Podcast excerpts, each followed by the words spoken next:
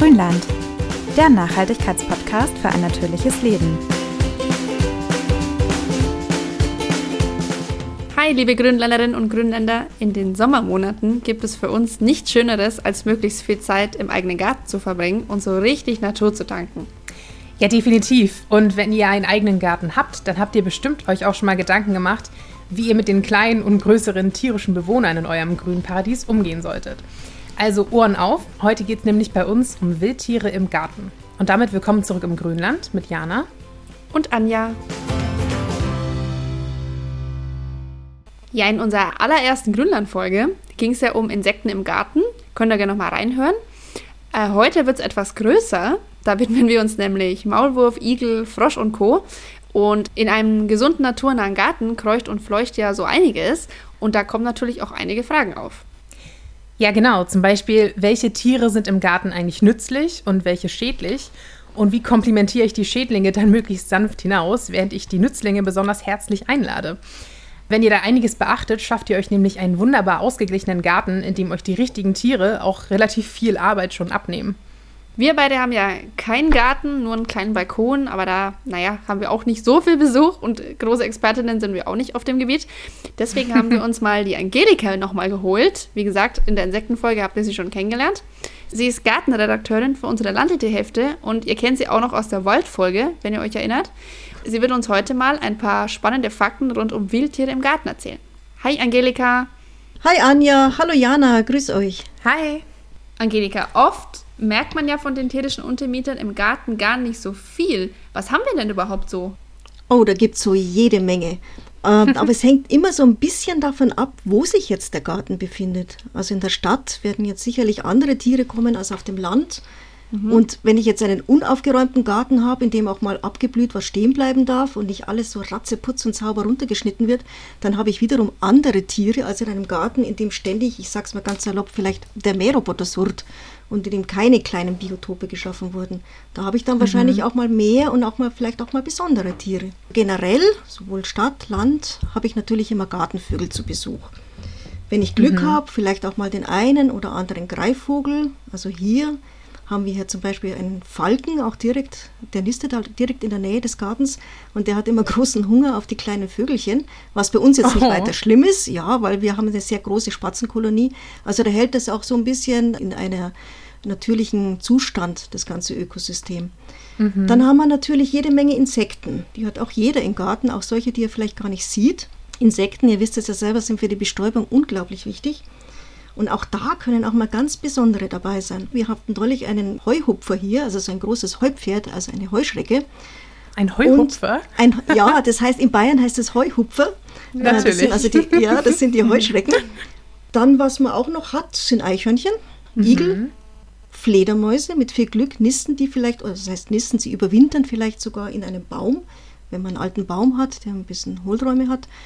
Dann, wenn man Teich hat, hat man auch Frösche, Kröten, Unken, auch recht hübsch. Ganz wichtig, wenn man Trockenmauern oder diese Totholzhaufen hat, von denen ich ein richtiger Fan bin, der wird sicherlich auch Eidechsen haben. Mhm. Und wenn man ein Feld in der Nähe hat, kommen natürlich auch Wildkaninchen. Wir hier haben sogar einen Feldhasen, der uns ab und zu mhm. besucht. Sieht man im Winter immer ganz hübsch. Da sieht man dann die Spuren, wenn er da durch den Garten tappelt. Mhm. Und in Waldnähe, wenn der Garten sich befindet, dann hat man auch mal einen Fuchs oder ein Reh oder ein Wildschwein und das hat man dann natürlich nicht so gerne. Ebenso also natürlich. ein Wildschwein im Garten ist schon extrem. Ja, das ist tatsächlich auch in Berlin ja. ein riesengroßes Gibt's Problem, oft, ja. wo die Wildschweine sich genauso Stimmt. wahnsinnig viele Wildschweine sind und dann auch in den Städten Stimmt. sind. Und die buddeln den ganzen Garten um und sind natürlich auch gefährlich für den Menschen. Das darf man nicht vergessen. Also da sollte man nicht ja. so nahe kommen, gerade wenn sie Junge haben. Aber ist natürlich jetzt in einem normalen Garten, äh, in dem jetzt kein kein Wald in der Nähe ist oder kein großer Park, äh, wird man das jetzt nicht erwarten können. Aber durchaus gibt es Ecken in Deutschland, wo das nicht selten vorkommt. Mhm. Wie gesagt, hat man nicht gerne. Was man auch nicht gerne hat, sind Mäuse, die natürlich auch gerne mal ins Haus reinflitzen. Was man auch häufig hat, sind Maulwürfe. Da kommen wir später vielleicht nochmal dazu, weil Maulwürfe mhm. sind ja durchaus sehr, sehr sinnvolle Tiere, die mhm. dem Garten überhaupt, also beziehungsweise den Pflanzen im Garten ja überhaupt nicht schaden. Und Schnecken hat man. Aber auch von denen gibt es ziemlich nützliche, die Gehäuseschnecken zum Beispiel. Oder auch die Tiegelschnecke, mhm. die äh, Nacktschneckeneier okay. vertilgt. Ihr sagt doch mal, was hm. sind denn wirklich Schädlinge für den Garten, sage ich mal, oder zumindest in größerer Menge? Und welche, also wie zum Beispiel der Maulwurf, haben eigentlich eher zu Unrecht diesen Ruf und werden immer gerne vertrieben, obwohl es eigentlich gar nicht notwendig wäre? Mhm. Also Schädlinge auf alle Fälle sind Wühlmäuse.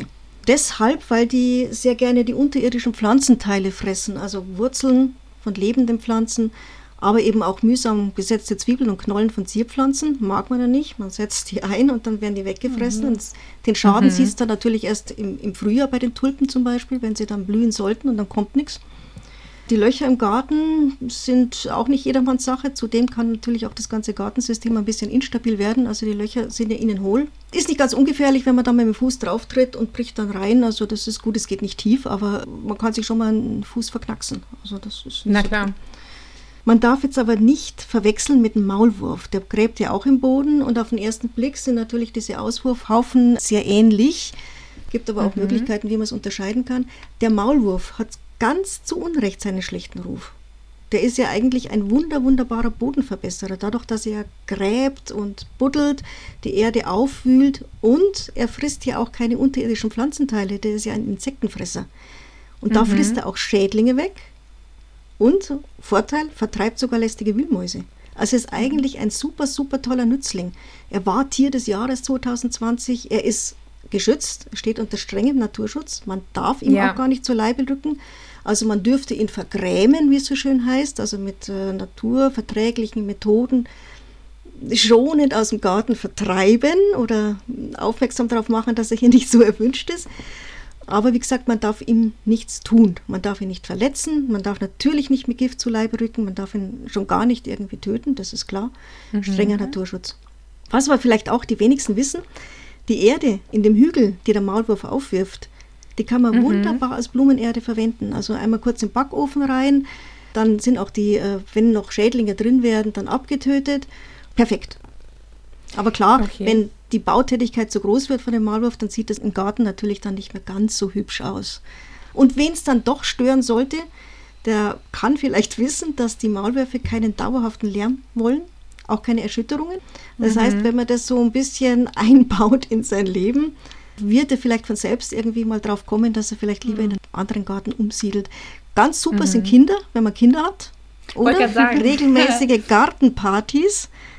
Dann verziehen sie sich meistens bald von selber, wenn man das regelmäßig macht. Ah, Aber wie gesagt, okay. er ist ja wirklich ein Nützling. Also kann nur empfehlen, ihn, wenn es irgendwie geht, im Garten zu belassen.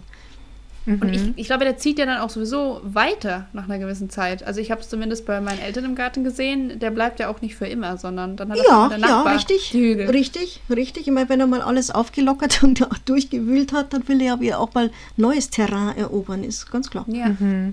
Und was mache ich jetzt gegen die anderen so? Schädlich werden kann ja auch noch das Wildkaninchen. Da muss man so ein bisschen ah. aufpassen, ah. dass es sich im Garten nicht allzu gemütlich macht und die gesamte Familie. Ja, vor allem nicht mit der ganzen Großfamilie. Richtig, richtig. Du sagst das richtig. Die leben im Gegensatz zum Feldhasen ja in großen Verbänden mhm. und fressen halt Pflanzen auch und äh, nagen natürlich in so einem großen Familienverband sehr, sehr vieles weg. Die leben ja auch unterirdisch in ihren, in ihren Bauen, buddeln natürlich auch ziemlich viele Löcher. Auch da kann natürlich dann der Gartenboden ein bisschen instabil werden auf die Dauer. Ja. Als Schädling natürlich darf man nicht vergessen, sehen viele ja auch die Schnecken, was ja auch zum großen Teil stimmt, aber da darf man nicht verwechseln.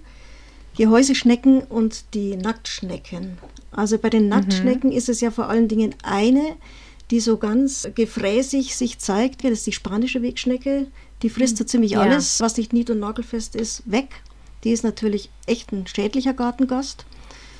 Ähm, andere Schnecken wie die Gehäuseschnecken, die sind da sehr, sehr nützlich. Also wenn man jetzt an die Weinbergschnecke denkt, die steht ja auch sogar unter Naturschutz. Mhm. Und die frisst sogar die Eier von diesen gefräßigen Nacktschnecken zusammen. Mhm. Und sie okay. fressen auch nur totes Pflanzenmaterial. Also die machen diesen lebenden Pflanzen gar nichts. Also Gehäuseschnecken wäre sogar sehr, sehr sinnvoll, wenn man die im Garten gezielt einsetzt. Wenn man also, irgendwo auf dem Gehweg mal eine findet, dann ruhig mit in den Garten ruhig nehmen mal und mit, da Ruhig mal mitnehmen, ruhig auch irgendwo hinsetzen, wo sie es halt sicher hat, wo sie auch was zum Fressen hat. Wie gesagt, totes Pflanzenmaterial mag sie halt gerne. Oder wenn man einen Teich hat, da gibt es ja auch ein paar Gehäuseschnecken, die raspeln dann mhm. auch noch mit ihrer Zunge diesen Algenbelag von diesen Pflanzen ab, was da der Pflanze dann auch nutzt. Also neben dieser Weinbergschnecke auch diese Bänderschnecken, die sind auch noch sehr, sehr nützlich. Gibt es aber nicht auch diese eine Nacktschneckenart? Ich komme gerade nicht auf den Namen. Oder ist das diese Tigerschnecke? Ja, das ist sowas, diese die Tigel? Tigel, die Tigelschnecke heißt die. Die Tigelschnecke, Genau. die frisst die Eier der spanischen Wegschnecke auf. Okay. Ja, also bei Schädlingen halt auch immer ein bisschen gucken, wer ist jetzt vielleicht auch Fressfeind des anderen, ne? Und wen Richtig. sollte ich halt fördern ganz genau, quasi. ganz genau, ganz genau. Ich kenne noch den Klassiker, also meine Mom Mhm. schwört da drauf, auf die Kupfereinfassungen. Also, Mhm. die hat an ihrem Hochbett überall diese überstehenden Dinger. Hilft das was? Du kannst ja sagen, es hilft was, tatsächlich. Also es Okay. hilft nicht immer was und es hilft nicht gegen alle Schnecken, aber es ist zumindest ein gewisser Schutz, weil dieses Kupfer ja eben so eine chemische Reaktion mit diesem Schneckenschleim eingeht. Also es ist sicher gut. Es gibt ja auch diese Schneckenzäune mit nach oben gebogener Oberkante, also die jetzt nicht unbedingt aus Kupfer sind, sondern da wirkt das Ganze mechanisch.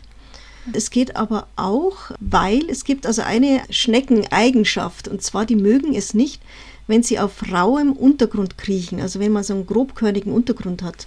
Das heißt, wenn man jetzt so grobe Steinchen oder einen Split streut um die Stellen, wo die Schnecken eben nicht drüber kommen sollten, dann kann man damit die Pflanzen auch schützen. Da werden sie seltener drüber kriechen. Auf was viele schwören, das ist auch noch trockener Kaffeesatz. Das ist auch eine Mischung, ist es aus so ein bisschen mechanischem Schutz, also durch das, dass er auch so ein bisschen grob ist. Zum anderen sind aber auch Bitterstoffe drin, den die Schnecken nicht mögen. Das sind jetzt alles Tipps, die funktionieren, können aber auch genauso nicht funktionieren. Also es sind keine hundertprozentigen Lösungen. Am besten ist, ja, man macht so, so, so eine Mischung aus vielem. Was auch ganz gut ist, ist, wenn man zum Beispiel dunkle, also Bretter auslegt, mit wo unten dann so ein bisschen feucht und dunkel ist oder auch so schwarze Folien. Und dann über Nacht, also beziehungsweise am frühen Abend, sammeln sich ja dann die Schnecken da drin. Dass man die dann einfach umdreht, diese Bretter, und absammelt. Das ist auch eine gute, gute Möglichkeit.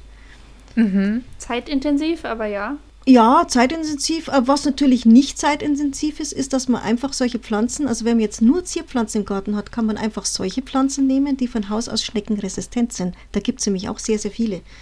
Da kann man am besten mal beim Gärtner des Vertrauens nachfragen. Der stellt einem sicherlich eine Liste zusammen. Da gibt es mehr, als man so denkt. Also da gehen die Schnecken dann von Haus aus nicht dran. Das ist natürlich auch eine Möglichkeit. Bringt natürlich nichts, wenn ich einen, einen Gemüsegarten habe, weil Gemüse, an das die Schnecken von Haus aus nicht dran gehen, Salat und Gemüse gibt es jetzt auch wenig. Da hilft es aber auch, wenn man starke Duftpflanzen drumherum pflanzt. Lauch, Lavendel ist gut, Thymian, also wenn was stark duftet, was die Schnecken nicht mögen. Oder auch man nimmt eine Pflanze, auf die sich die Schnecken besonders stürzen, dann beißen sie sich quasi daran fest und lassen dann alles, was dahinter ist, in Ruhe. Das ist zum Beispiel Tagetes wäre so eine Pflanze. Das ist auch eine Idee. Ja, wir hatten ja gerade eben schon ein bisschen auch über Mäuse und Wühlmäuse Mhm. gesprochen, die sich ja auch wahnsinnig schnell vermehren. Wir kennen das alle. Wie kann man denn da möglichst schnell eingreifen, wenn man merkt, ich habe Mäuse in irgendeiner Form im Garten? Also das sollte man unterscheiden zwischen Mäusen und Wühlmäusen. Also die Mäuse, die gehen ja auch mal ins Haus zum Beispiel. Wühlmäuse sind ja Schermäuse, das sind die, die eben diese Grabetätigkeit, diese Butteltätigkeit haben. Wenn man jetzt auf die normalen Mäuse geht, der beste Mäusejäger ist, das ahnte ich jetzt sicher schon, Die Katze? also am besten selbst eine anschaffen oder auch mal Nachbarskatzen im Garten dulden, als Mäusejäger nicht zu übertreffen. Dann kann man natürlich auch einen naturnahen Garten schaffen, in dem sich Gartenvögel wohlfühlen. Das habe ich ja eingangs schon mal kurz erwähnt. Dann kommen vielleicht auch größere Säugetiere und Greifvögel. Und die machen eben dann auch Jagd auf Mäuse. Wenn ich die Mäuse nicht im Haus haben will, dann muss ich natürlich alle Luken dicht machen am Haus, also möglichst alle Einstiegsstellen zumachen. Die Wühlmäuse selber, da ist der beste Wühlmausschutz ein Drahtgitter. Das hat ganz, ganz kleine Löcher. Die sind so klein, dass die Maus nicht durchkommt und auch so beschaffen, dass diese Gitterstäbe die Maus nicht durchnagen kann. Dieses Gitter legt man dann zum Beispiel auf Erdmieten drauf, also das sind diese, diese Lagerungsmöglichkeiten, in denen man das Wintergemüse lagern kann und das natürlich nicht angefressen werden soll. Man kann es unter Hochbeete legen, damit die Mäuse, die Wühlmäuse nicht von unten an das Hochbeet rankommen. Man kann natürlich auch die frisch gesetzten Zwiebeln und die Knollen damit umgeben. Also das ist ein prima Schutz. Und ich glaube, es ist auch der beste Schutz gegen Wühlmäuse, den man hat. Ich habe euch ja, glaube ich, schon mal eingangs erzählt, dass es schwer ist zu unterscheiden, ob die aufgeworfenen Haufen im Garten jetzt von einem unschädlichen Maulwurf kommen oder von den schädlichen Wühlmäusen. Da gibt es einen einfachen kleinen Trick. Wenn man jetzt so einen Erdauswurf hat, dann wühlt man den nebenan mit einem Stab so einen kleinen Gang auf und legt eine Möhre rein. Die Mühlmaus wird die Möhre wahrscheinlich annagen und der Maulwurf nicht. Dann hat man schon mal eine gute Okay. Unterscheidungsmöglichkeit, was jetzt da genau in meinem Garten diese Buddeltätigkeit verursacht. Ja, und wenn man ein bisschen guckt, also wenn man das Ganze ein bisschen beobachtet, wenn man schon ein paar Hügel hat, dann kann man die auch durchaus unterscheiden. Ne? Da gibt es so ein paar Merkmale, also dass der Maulwurf halt deutlich tiefer gräbt, zum Beispiel Wühlmäuse sind ja eher so oberflächlich unterwegs und so weiter. Also Genau. Und da muss man sich heute mal ein bisschen belesen und dann einfach kurz Völlig äh, durch richtig. den Garten gehen Völlig und schauen. richtig, ganz genau. Und die Maulwurfshaufen, die sind auch meistens sehr rein mit Erde, nur Erde drin. Und diese Haufen von den Wühlmäusen, diese Auswurfhaufen, die sind oft mal mit so Gras- und Pflanzenrissen durchsetzt. Da kann man auch schon mal ein bisschen Mhm. so gucken. Und wie sieht's aus mit den Kaninchen? Gibt es da noch irgendwas? Bei den Wildkaninchen gilt eigentlich das Gleiche wie für die Mäuse. Halte dir eine Katze und du wirst wahrscheinlich auch keine Wildkaninchen haben. Oder ein Hund, noch besser. Bei Kaninchen ja, genau, Hund, ich, genau, genau, genau. Aber das ist eine ganz einfache Methode. Sagen wir so, die beste Möglichkeit. Es gibt schon mehrere andere Möglichkeiten, auch Wildkaninchen fernzuhalten. Aber das Einzige, was eigentlich wirklich hilft, ist so einen Zaun tief im Boden zu versenken. Aber das würde ich jetzt auch nicht empfehlen, wenn ich einen naturnahen Garten haben möchte, weil dann halte ich ja alle anderen Säugetiere, die jetzt Igel. über den Boden kommen, werden ja auch fern von meinem Garten. Das will ich ja nicht. Was ich aber auch schon gehört habe, also falls man jetzt sagt, ich möchte mir jetzt nicht unbedingt noch fünf Haustiere anschaffen, um gewisse andere aus meinem Garten fernzuhalten, dass man zum Beispiel auch so mit äh, ja, Katzenstreu oder Hundehahn und solche Sachen arbeiten kann, dass einfach der Geruch quasi da ist, dass das auch schon helfen kann, um so ein paar kleine Schädlinge fernzuhalten. Es gibt da unglaublich viele so natürliche Hausmittel oder natürliche Hausmitteltipps. Also das, das ganze Internet ist ja auch voll von solchen Tipps. Letztendlich, was wirklich hilft, ist immer so eine, so eine, so, eine Sache. Ja. Da würde ich sagen, ausprobieren. Alles, was unschädlich ist, kann man ruhig mal ausprobieren und so seine eigene Testreihe machen im Garten. Weil sicherlich ist auch das Umfeld in jedem Garten ja auch ein anderes und dann helfen ja auch diese Tipps in einem Garten mehr als, als andere Tipps. Da würde ich probieren. Aber wie gesagt, immer darauf achten, naturnah, naturnah, naturnah. Und ja, nicht den Tieren irgendwie schaden. Außer den Nacktschnecken natürlich. Die darf man schon mal entsorgen. Aber, aber du sagst jetzt immer naturnah. Was genau Ja. bedeutet das denn eigentlich? Das ist also das A und O ist natürlich, dass man auf alles verzichtet, was den Tieren schadet. Also dass man auf Gift verzichtet, auf Pestizide und Herbizide, dass man möglichst umweltschonend arbeitet, dass man nicht wie wild im Garten umgräbt, sondern vielleicht locker einfach nur mal so mit der Grabegabel auflockert und nicht immer alles umschichtet, dass man auf alle Fälle wenig mäht, also nicht jeden Samstag, jedes Wochenende mit dem Rasenmäher da durch den Garten wetzt und dann eben alles gleich niedermäht, was irgendwie auch nur ansatzweise mal zur Blüte kommen könnte, weil wie, ihr wisst ja, Blüten sind wichtig, also gerade die Nektar haben für die Insekten. Die Insekten verstecken sich ja zum Beispiel Ja, auch richtig, im Rasen. richtig, ne? Also wenn man da immer richtig. rübergeht, dann sind die halt auch wieder weg. Äh, richtig, genau, oder verstecken sich auch in den Blüten drin, manche schlafen sogar in den Blüten drin. In manchen Glockenblumen schlafen Wildbienen, also da gibt es also die vielfältigsten Symbiosen und Zusammenhänge und wenn man dann abmäht, dann hat man nichts davon. Ja. Also das ist, und dann Ja. hat man die Insekten vertrieben oder hat man wenig Insekten, dann kommen natürlich auch die kleinen Säugetiere nicht mehr, die die Insekten fressen, dann kommen keine Gartenvögel mehr rein, dann kommen keine Igel mehr rein, die brauchen ja auch Nahrung. Es ist ja ein Kreislauf und den Kreislauf muss man versuchen in Gang zu halten. Also möglichst abwechslungsreich auch bepflanzen, Stauden, Gehölze, heimische Gehölze ist wichtig, dass auch die Tiere Beeren finden, Haselnüsse finden, also heimische Dinge. Ich habe vorhin auch vom Mähen noch erzählt, da möchte ich mal ganz kurz nochmal einhaken, weil es wichtig ist und ich auch immer häufiger jetzt sehe, auch hier bei uns, an jedem zweiten? Garten, an dem man genau, an dem man vorbeiläuft, surrt ein Mähroboter. Ja, Das ist ja immer praktisch, öfter mittlerweile. Ja. Aber zum einen wird die Grasnarbe so klein gehalten, dass da wirklich aus Insekten auch nichts mehr raus sein kann. Und zum anderen, was noch gefährlicher ist, diese Mähroboter, gerade wenn sie so am frühen Abend laufen, wo auch die Igel aktiv sind. Die Igel sind überrascht von denen. Die können nicht mehr ausweichen, die wissen nicht, was das ist. Und es sind so viele Verletzungen durch Mähroboter an Igeln und die sterben dann ja häufig dran, ist klar. Wenn sie mal sie nicht entdeckt und eine Aufzuchtstation oder Pflegestation hat zum Tierarzt bringt. Also ich kann nur sagen, Hände weg von diesen Mährrobotern. Es gibt doch auch Elektrorasenmäher und man kann, wie gesagt, auch selten, seltener mähen und dann hat man auch weniger Arbeit als mit so einem Mähroboter.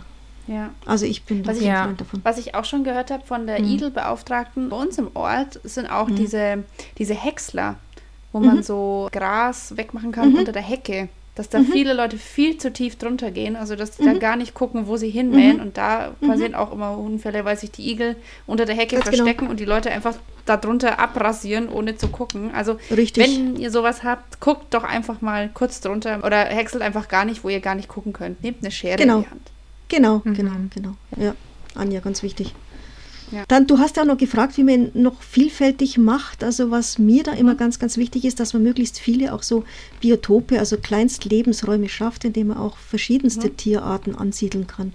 Ich habe es ja auch schon erwähnt, zum Beispiel die Trockenmauern. Trockenmauern sind ganz wichtig, wenn ich jetzt zum Beispiel Eidechsen haben möchte oder auch spezielle Insekten, die jetzt auf wärmeren Standorten sich zu Hause fühlen. Gibt es auch wunderbare Pflanzen für Trockenmauern, die also speziell darauf angepasst sind. Sieht wahnsinnig schön aus und ist ein so ein schönes Biotop.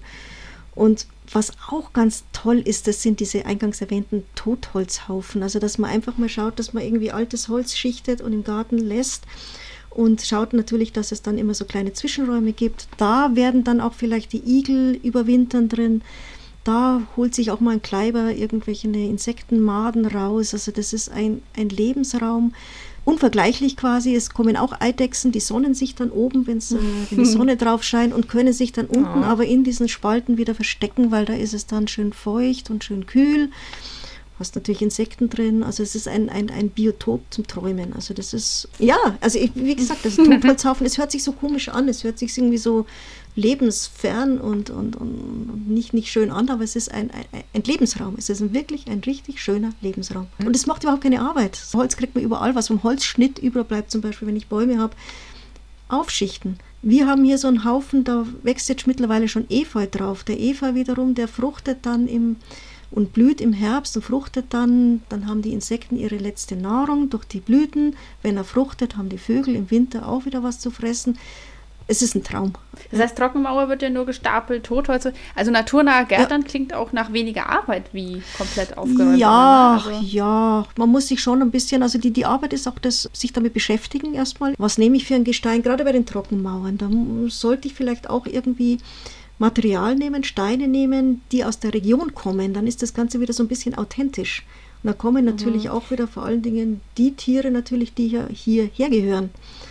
Und so Steine gibt es ja auch, weil vielleicht ist ein Steinbruch in der Nähe, wo man mal fragen kann oder Abbruchhäuser oder irgendwas. Das erinnert mich sehr, also hier im, im Norden haben wir ja ganz viel diese Friesenwelle, Ja, ne? Das ist doch so schön. sowas in der Art, oder? Dass du ja, wirklich diese ganz genau. Steine aus ja, der na, Region ganz genau, aufschichtest. Ganz genau. Ja. Das, das ist ein super Lebensraum. Bei euch ist das ja sogar noch so in der, in der richtig lang alles. Das ist ja vorbildlichst. Das ist über große Strecken Ja, also dann, ich, die zum Beispiel sieht. bei meinen. Eltern gegenüber, die Nachbarn haben auch einen Friesenwall und der ist auch ganz toll bepflanzt. Da rankt sich dann alles Mögliche drüber und Mhm. Genau. sowas. Und da denke ich jedes Mal, oh, das ist so cool für Insekten. Da Genau. muss so viel drin wohnen, irgendwie in Ganz diesen genau. kleinen Löchern. Ganz genau. Und man darf auch nicht vergessen, dass es auch so ein gewisser Schutz ist, jetzt gerade jetzt in den Starkregenzeiten. Also es schwappt nicht gleich das ganze Wasser äh, ungefiltert in den Garten rein. Also es hält ja auch ein bisschen was Mhm. ab. Also es ist, hat alles seinen Sinn. Windschutz ist es auch. Also gerade so bei euch, diese Friesenwälle sind ja auch ein super Windschutz für die Bewohner Ja, des das hatte schon alles Sinn, was man sich so im Laufe der Jahrhunderte absolut, überlegt absolut, hat. ne? Absolut. Nichts schlimmer als diese sterilen äh, Gärten, die man leider häufiger sieht. Oder diese mehr, ja. Vorgärten mit diesen Schottergärten, mit diesen, also Schotter hat schon auch durchaus auch mal zwischendurch auch mal seinen Sinn in einem Präriegarten, wenn man ein bisschen Kies reintut, dass man weniger gießen muss. Aber jetzt so diese reinen, nur noch diese Schottergärten, diese, wo, wo nichts mehr ist, also das ist ja tot. Ja, bei meinen Eltern im, im Dorf zum Beispiel, da ist auch seit nicht allzu langer Zeit ein so ein Haus und die haben draußen Werbung. Das ist anscheinend irgendein Gartenbauunternehmen. Und dann sollte man ja meinen, dass deren Garten ein Aushängeschild schlechthin wäre. Und das ist so furchtbar. Das ist ein riesiger Zaun drumherum. Man sieht auch gar nichts. Das ist einfach so ein künstlicher, weiß nicht, Plastik-Metallzaun, irgendwie zwei Meter hoch. Und wenn man dann um die Ecke guckt, ist das einfach nur so ein Schottergarten mit so ein paar vereinzelten Pflanzen. Und ich denke immer so, was? Und ihr wollt Gartenbau Menschen sein? Also ich, da würde ich niemals hingehen und sagen, macht mir ja. meinen Garten. Das ist so furchtbar. Aber das ist wie bei den Köchen, das sagt man ja, dass wenige Menschen so viel, so gutes Essen in der Hand haben und sich so schlecht ernähren. Weil sie halt außerhalb der Arbeit einfach keine Lust mehr haben. Wahrscheinlich ist es bei denen genauso. Ja. Die, den ganzen Tag pflanzen die für andere Leute Zeug ein und haben dann überhaupt keine Lust mehr daheim was zu machen. Möglich. Vielleicht, ja. Möglich. Ja, weiß, weiß was? Ja. Ihr interessiert euch für einen naturverbundenen Lebensstil? Dann schaut doch mal unsere Zeitschriften an. In der Landidee, Landapotheke, Landidee Altes Wissen und vielen anderen Heften zeigen wir euch jede Menge einfache Tipps und Anregungen zum Selbermachen, mit denen ihr euren Alltag Stück für Stück umweltfreundlicher gestalten könnt und euch selbst jede Menge Gutes tut. Ob Heilmittel aus der Natur, clevere Haushaltstricks oder nachhaltiges Essen. Es sind die kleinen Veränderungen, die Großes bewirken. Alle Hefte findet ihr unter landidee.info. Apropos Gartenbau. Es gibt ja auch noch ganz andere Möglichkeiten, sich Nützlinge in den Garten zu holen oder allgemein Tiere. Mhm. Das ist eben Wasser. Gartenteich ist ja auch immer so ein Thema. Das ist ja auch ein, also ein großes Biotop. Da gibt es ja dann oben am Ufer und im Wasser und überhaupt. Hast du da ein paar Tipps? Darf man ja, glaube ich, auch nicht überall und einfach, wo man will, ne? Mhm. Klar, wenn so ein Teich eine gewisse Tiefe hat oder irgendwie zu nah am Nachbargrundstück ist, also man braucht dann schon die Erlaubnis des Nachbarn, beziehungsweise manchmal sogar eine Baugenehmigung. Aber bevor ich jetzt auf diesen Teich mit den Fischen eingehe, es muss eigentlich nicht unbedingt sogar gleich so ein Teich sein, wenn ich jetzt Wasser Okay. im Garten haben möchte. Manchmal tut es nämlich schon auch die Anlage einer einfachen Pfütze im Garten. Das hört sich jetzt irgendwie so an, eine Pfütze, Pfütze, aber das ist so eine lebige Wasserstelle und von der profitieren eben auch wahnsinnig viele Tiere. Das ist nämlich ein Lebensraum für Kleinstlebewesen, von denen ernähren sich wiederum Insekten. Darin können wieder deren Larven heranwachsen und ich habe so eine Pfütze auch als Wasserstelle. Und da kommen dann auch wieder Vögel, Igel, Eidechsen und sehr, sehr vieles, um daran einfach zu trinken. Aber wie macht man das? Also wie legt man sich das so eine ist Pfütze das, an? Das, das ist eigentlich ganz einfach. Die Pfütze ist ja nicht tief. Reicht vielleicht 5 cm. Mhm. Und groß ist sie auch nicht. 5 cm und dann, also 5 cm tief und dann halt eine kleine Fläche. Also man kennt ja diese Waldpfützen. Es reichen ja oft schon so Wagenspuren als Pfützen, wenn man die irgendwie schön anlegt. Also man hebt es aus, das Material, die Erde, 5 cm ist nicht viel. Also ein Teelicht hat zum Beispiel 5 cm Durchmesser. Also wenn man das hochkant stellt, dann tritt man ein bisschen diese Erde fest, gießt Wasser drauf oder wartet auf den nächsten Regenguss. Optimal wäre es, wenn man noch so ein bisschen so ein, so ein Brei anmischt zwischen Wasser und Erde, dass man so ein Lehm hat und den batscht man dann unten noch so ein bisschen drunter. Das ist alles. Okay. Mehr braucht es. Die darf auch mal austrocknen, das ist ja das Wesen einer Pfütze. Wenn eine Pfütze besiedelt ist, überleben das ja auch einige Larven und Eier und Samen von Pflanzen. Wenn man Glück hat, kommen auch Kreuzkröten, Gelbbachunken, die legen dann da ihre Eier ab. Die Kaulquappen entwickeln sich, also der Nachwuchs dieser Unken und Kröten entwickelt sich dann in der Pfütze, ist wiederum Fressen natürlich auch wieder für andere Tiere. Und was auch ganz, ganz wichtig ist, durch diesen Lehm, den ich gerade erwähnt habe, da können sich dann die Mehl- und die Rauchschwalben ihre Lehmkügelchen holen für den Nestbau. Schwalben gibt es ja auch nicht mehr so häufig und das wäre eine tolle Möglichkeit, wie man den Schwalben ein bisschen helfen könnte, dass es ein bisschen wieder häufiger gibt. Also eine einfache kleine Ja. Pfütze ist schon ganz, ganz toll. Aber ihr wolltet jetzt ja eigentlich auf den Teich mit Fischen raus. Ja, wir wollen jetzt ein bisschen größer werden, Frau Genau, ihr wollt ein bisschen Ja, größer werden. Da ist es auch wichtig, dass man ihn im Sommer schattig hält. Also gerade wenn die Sonne richtig voll drauf scheint, braucht er eine Bedeckung, also so eine luftige Bedeckung natürlich. Das kann sein, ich kann Tücher drüber spannen. Es gibt aber auch spezielle Segel. Einfach nur deswegen, weil sich sonst die Algen drauf vermehren würden. Wenn die Algen sich vermehren, bekommen wieder die Fische wenig Sauerstoff, dann schadet es den Fischen und die Algen, klar, die machen den ganzen Teich zu und das ganze Leben da drin wird sehr reduziert. Was auch ganz, ganz wichtig ist, dass diese Nährstoffe nicht so im Teich anreichern, ist, dass man die herabgefallenen Blätter, wo es denn welche gibt, vor allen Dingen im Herbst natürlich, entfernt. Besser ist es natürlich, wenn man schaut, dass man den Teich so anlegt, dass man keine Laubbäume in der direkten Umgebung hat, dass nicht direkt was von oben runterfallen kann. Ist Ja. natürlich äh, im, Herbst, wenn von überall her die Blätter geweht werden, natürlich schwierig. Immer abfischen und dann natürlich sowieso winterfest machen, das ist klar. Ganz, ganz wichtig ist aber auch, weil Teiche sind immer ein bisschen größer und tiefer. Wer kleine Kinder hat, muss natürlich aufpassen und schon an Schutz denken. Also Schutzmaßnahmen, Mhm. dass die nicht einfach reinfallen können. Das ist echt gefährlich. Also da gibt es dann schon Und bei so Haustieren Zäune natürlich drum. auch, ne, dass und man das genau, bei behält. Haustieren und aber auch jetzt nicht nur bei Haustieren, sondern auch bei Wildtieren. Also immer gucken, dass Ja. so ein Teich so Ein- und Ausstiegsmöglichkeiten hat, wenn ein Tier reinfallen würde. Wie zum Beispiel ein Igel. Kommt häufiger mal vor, dass dann ein Igel ertrinkt, weil eben keine so kleine Treppe oder keine so kleine Möglichkeit ist, wo er wieder rauskrabbeln könnte, an die nicht gedacht Mhm. worden ist. Also das ist ganz wichtig. Jetzt fällt mir gerade noch was ein, Angelika, eine ganz Ja. wichtige Frage. Ja. Mein Schwager, der hat immer so einen, so einen Anfall im Winter, dass er anfängt, Meißenknödel zu horten, damit er den Sommer über durchfüttern kann, weil er das einfach so schön findet, dass die Vögel so nah bei ihm an der Terrasse sind. Soll man Wildtiere im Garten füttern? Wenn ja, wann und wo und was und überhaupt? Ja, ich würde sagen, das ist echt eine schwierige Frage und die Antwort hängt natürlich jetzt immer von der Jahreszeit ab. Also ich finde, mhm. im Winter an die Vogelfütterung zu denken, ist wichtig. Aber wie du schon gesagt hast, dein Schwager macht es nicht verkehrt, denn es empfehlen mittlerweile viele Naturschutzverbände oder zumindest einige Naturschutzverbände die Ganzjahresfütterung, hast du ja auch schon kurz erwähnt. Und ich finde auch, dass es auch Sinn ergibt, denn du kannst dann den Vögeln zeigen, wo sie verlässlich ihren Futter finden werden, eben auch im Winter. Also ich würde das nicht. Wenn ich meine jetzt im Frühjahr und Sommer erspart man den Vögeln ja auch viel Stress, Richtig. wenn die ihre Jungtiere aufziehen ganz und genau, sowas, ne, dass die halt genau. halt nicht sonst wohin müssen. Ganz genau, ganz genau. Aber da darf man auch nicht wieder aufhören, ne? Das wäre ja gemein dann. Ja, Genau das, genau das ist es. Genau das ist. Wenn ich damit ja. einmal angefangen habe, muss ich es natürlich durchziehen. Das ist genauso wie mit okay. der Winterfind. Wenn ich nur Winterfütterung mache, muss ich es auch jedes Jahr durchziehen. Wenn die Vögel wissen, wo sie es bekommen und fliegen da mhm. zuverlässig wieder hin.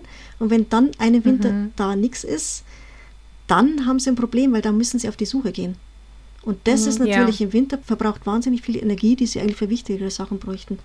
Konstanz ist wichtig an der Stelle. Ich finde, konstant ist, also entweder ich mache es nur im okay. Winter, dann aber konstant jeden Winter, oder ich mache es das ganze Jahr über und mache es dann aber auch konstant das ganze Jahr über. Ich würde das aber nur bei den Vögeln machen. Also jetzt nicht zum Beispiel okay. bei Eichhörnchen. Eichhörnchen, die sorgen ja meistens sowieso für sich selber, die vergraben viel Futter gleich im Herbst. Mhm. In Städten ist es aber nicht schlecht, wenn man ihnen im Winter dann so eine kleine Futterstation trotzdem anbietet, weil da mhm. weiß ich jetzt ja. nicht, ob sie da so viele Möglichkeiten haben, das zu vergraben. Das hängt immer von der Stadt ab natürlich, von den Grünflächen. Kleine Futterstation, wichtig ist, proteinreiche Nahrung sollte drin sein, fett- und faserreich sollte sie sein. Beispiel Walnusskerne, Haselnüsse, Sonnenblumenkerne sind nicht schlecht, Kürbiskerne, Kastanien auch. Und Mais ist auch gar nicht verkehrt, kann man machen. Aber auf keinen Fall Erdnüsse, habe ich gehört. Ne? Also das, das ist irgendwie auch in vielen Futtermischungen drin, aber sollen sie eigentlich nicht haben. Nee, nee, sollte man nicht. Ist ja auch nichts Heimisches, eine Erdnuss. Wie sieht es aus mit Igeln? Da sind ja auch viele Leute irgendwie super engagiert mhm. und wollen da Igeln mhm. helfen. Gerade wenn man vielleicht noch einen findet, der eigentlich zu spät noch unterwegs ist und ein bisschen schwach und unterernährt aussieht und so weiter. Aber so die beste Wahl, da jetzt einfach irgendwie eine Dose Katzenfutter hinzustellen, ist es ja auch nicht, ne? Also würde ich jetzt nicht machen. Also gerade wenn du sagst, man findet gerade so Richtung Herbst noch so unterernährte Igel. Man muss sich schon ziemlich gut auskennen, um einem Igel dann selber zu helfen. Also ich würde immer empfehlen, bringt ihn zu einer Pflegestation, zu einer Aufzugsstation, die darauf spezialisiert sind. Ich halte auch mhm. nichts von diesen Igelfütterungen, weil Igel sind ja Fleischfresser. Das heißt, ich lege mhm. Fleisch aus und was kommt dann? Ratten, Ratten, Mäuse. Richtig, ganz genau. Will ich das? Nein. Ja. Also wenn ich einen unterernährten, verletzten Igel sowieso, aber auch einen unterernährten Igel finde, ich würde ihn zu einer darauf spezialisierten Aufzuchtstation geben. Die wissen wirklich, was zu tun ist, weil die kennen sich aus. Ja, was, glaube ich, viele Leute irgendwie nicht so beachten bei so Futterstationen, also egal für welche Tiere, ist, dass es halt auch halbwegs hygienisch bleiben muss. Ne? Also, dass da, wenn da auch viele verschiedene Arten kommen und so weiter, dass man halt guckt, dass da nicht irgendwelche Krankheiten übertragen werden. Also nicht einfach immer nur Futter nachschieben und gut ist, sondern halt zwischendurch auch mal ein bisschen sauber machen. Ne? Das ist ein ganz, ganz, ganz wichtiger Punkt, dass man das ja nie vergisst. Also vor allen Dingen auch, wenn man jetzt eine Winterfütterung macht, immer am Ende des Winters ausräumen und richtig schön sauber machen, sich selber Handschuhe dabei anziehen, weil Vögel haben auch Parasiten und natürlich, wie du schon gesagt mhm. hast, sind Bakterien drin. Und dann am besten mit so einer Essig-Wasser-Lösung auswischen, dann ist das Ding wieder mhm. sauber. Aber das ist ein ganz ja. wichtiger Punkt, tatsächlich, ja. Und was man, glaube ich, auch nicht vergessen darf, ich meine, in einem naturnahen Garten liegt ja viel Nahrung rum, einfach mhm. Fallobst, keine Ahnung, aber Trinken ist ja häufiger auch das Problem. Mhm. Ne? Also gerade im mhm. Sommer ist eigentlich Wasser noch wichtiger. Was, was kann man da so einrichten an Wasserstellen? Haben wir gerade die Pfütze? Ja, ich wollte gerade sagen, genau, die Anlage in der Pfütze, das habe ich schon erwähnt. Also das ist wirklich als Durstlöscher super und noch dazu als Lebensraum. Aber es geht natürlich auch eine Nummer kleiner mit ganz normalen Wasserschalen, die ich mit Wasser befülle und natürlich, Jana, du hast ja schon gesagt, natürlich auch immer regelmäßig das Wasser wechsle und sauber mache, dass sich mhm. da keine Keime drin bilden können. Es gibt auch hübsche kleine Brunnen, da gehen dann Insekten auch gerne dran und Schmetterlinge. Da ist es ganz einfach. Die freuen sich zum Beispiel über Steine mit Hohlräumen oder so Mulden drin. Da kann sich das Wasser sammeln. Mhm. Kann sich auch Tau am Morgen drin sammeln. Und hm? ein großes Plus hat so ein Stein, da kann sich das Wasser nämlich auch noch mit wertvollen Mineralien anreichern, die die Schmetterlinge mhm. dann wieder brauchen. Mhm. Nicht vergessen, diese kleinen Tiere mit Wasser zu versorgen eben, nicht nur die Vögel und die größeren Säugetiere. bei der nächsten Wanderung mal gucken, ob man vielleicht noch Ja, was ja, findet. ja. Auch hier wiederum ne? am besten, genau, am besten auch wieder natürlich Steine nehmen, die der Region entstammen, beziehungsweise eben die es in Mhm. der Region auch gibt. Also dann macht man nichts verkehrt. Und dann wahrscheinlich auch lieber mehrere kleine Wasserstellen so im Garten verteilen, ne? als jetzt irgendwie eine große Äh, klar, zu machen, wo weil sich wenn du dann alle gegenseitig bekriegen. Richtig, genau. Wenn du eine hast, dann kommen vielleicht bestimmte Tiere nicht hin, weil dann andere schon da sind. Und was auch noch wichtig ist natürlich, gerade wenn man so Vogelschalen macht, die müssen natürlich katzensicher angebracht werden. Also jetzt nicht äh, Mhm. unbedingt immer so auf den Boden stellen, wie man es oft sieht, sondern vielleicht ein bisschen höher exponieren, wo eben die Katze dann nicht drankommt. So gut eine Katze gegen Mäuse ist, aber die Vögel Ja, sich ja, ja, dann genau. auch. Ne? Genau, muss man, genau, muss genau. man ein bisschen aufpassen, ja. Ja, genau. Also wie wir sagten, Tiere im Garten sind schön und nützlich, aber man muss halt trotzdem ein Auge drauf haben ne? und, Ja. und sich ein bisschen kümmern dann, ja. Ja. Ja, aber das war doch jetzt auf jeden Fall schon mal eine ganze, ganze Menge, was man so machen kann. Ja. Was hast du denn eigentlich in deinem Garten so? Erzähl mal. Dein Ah, schönstes ja. Tiererlebnis im Garten? Oh, da gibt es viele. Also ich habe ja schon dieses, dieses Heupferd jetzt erwähnt, das uns gerade letzte Woche total erfreut hat. Das hat nämlich übernachtet, ja, das übernachtet in den, zwischen den Jalousien, also in, zwischen den Lamellen und dem Fensterglas. Das war total süß. Dann unser Falke natürlich, der ist ein Traum. Ich weiß gar nicht, wo ich anfangen soll. Ein Haufen Singvögel natürlich, die wunderbar sind. Und Glück Schmetterlinge, Schmetterlinge, ganz, ganz viele. Neulich auch wieder, erst letzte Woche hatte ich hier einen, einen Schachbrettfalter. Also die sind auch ganz hübsch. Und natürlich auch alles mögliche Zitronenfalter, kleiner Fuchs, Tagpfauenauge. Ich warte jetzt noch auf den Schwalbenschwanz, der hat sich noch nicht blicken lassen. Mal gucken, wann der noch kommt. Und ansonsten natürlich klar, wir haben hier äh, Vogelhäuschen, das ist klar. Wir haben Nistkästen aufgehängt. Heuer das erste Mal. Leider Gottes hat sich kein Vogel bequemt, irgendwie einzuziehen, aber wir hoffen auf nächstes Jahr. Oh. Das kommt schon noch. Obwohl sie katzensicher hängen und total hübsch sind und aus natürlichem Holz Neuer und Wohnraum ich unbehandelt. Richtig, genau, muss ich erst rumsprechen. es waren tatsächlich ein paar Vögelchen, die haben mal kurz reingeguckt. Und dann haben wir ihnen noch so ein kleines Moos auch schon reingelegt, dass sie so schon ein bisschen so quasi eine Basis hätten, aber es hat noch nichts geholfen. Aber gut. Das kommt schon noch. Ja, nächstes Kommt Jahr. noch, nächstes ja. Jahr. Ansonsten haben wir natürlich wahnsinnig viel, was wir stehen lassen, zur Blüte bringen lassen, Beeren hängen lassen. Ja, es ist unaufgeräumt ist wichtig. Ja, das ist doch ein schönes Schlusswort. Unaufgeräumt ist wichtig. Das Ja, unaufgeräumt ist wie gerade im Garten. Unaufgeräumt ist wichtig. Und natürlich Also, immer. also als Kinder haben wir genau das Gegenteil gelernt, aber im, im Garten ist es eigentlich schön, wenn auch mal was rumliegen ja, darf. und immer Ja. gucken, bevor man im Garten eben anfängt zu schneiden oder irgendwas zu machen, immer vorher gucken, was sind für Tiere auch da drin gerade und, und, und wem schade ich jetzt vielleicht und ja. wie kann ich jetzt irgendwie vielleicht den Schnitt ein bisschen später machen, dass die Tiere da noch ihre Ruhe haben in der Zeit, wo es wichtig wäre oder ja, einfach schauen. Einfach wirklich wachen Auges durch den Garten gehen, bevor man da wie wild irgendwie drin rumgräbt und schneidet und macht und mäht und tut. Ja. Ja, Tiere leben auf der Erde mit uns, nicht für uns. Absolut. Das ist sehr schöne Ja, Sache. besser könnte man es nicht sagen. gut, dann vielen, vielen Dank dir. Ja, sehr, sehr gerne. Immer wieder gerne. Wenn ihr auch so spannende Themen habt, ist ja wunderbar. Immer doch. Nur spannend. ey. Ich weiß, ich weiß, ich weiß.